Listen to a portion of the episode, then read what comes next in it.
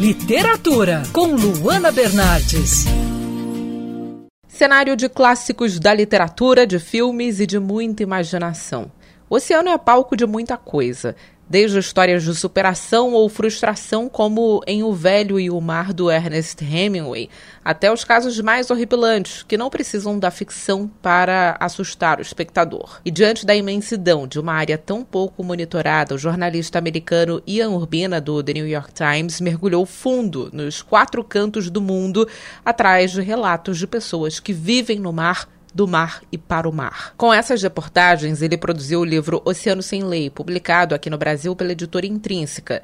Por mais que você conheça as histórias desse nosso vasto tapete azul, garanto que o livro é surpreendente. Cercado de histórias sobre os abusos trabalhistas, escravidão e tantos outros crimes cometidos longe do continente, o trabalho é uma denúncia sobre a falta de fiscalização e de interesse de praticamente todos os países do mundo, que preferem ignorar as arbitrariedades em águas internacionais do que gerar uma cooperação com o objetivo de garantir o mínimo de segurança longe da costa. Ian mostra o poder do jornalismo investigativo, conta histórias de pessoas que perderam tudo e que a única esperança é entrar em um navio.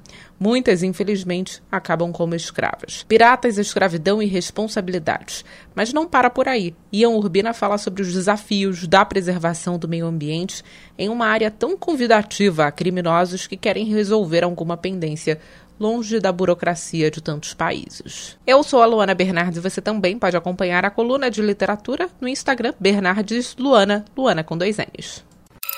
Quer ouvir essa coluna novamente? É só procurar nas plataformas de streaming de áudio. Conheça mais dos podcasts da Band News FM Rio.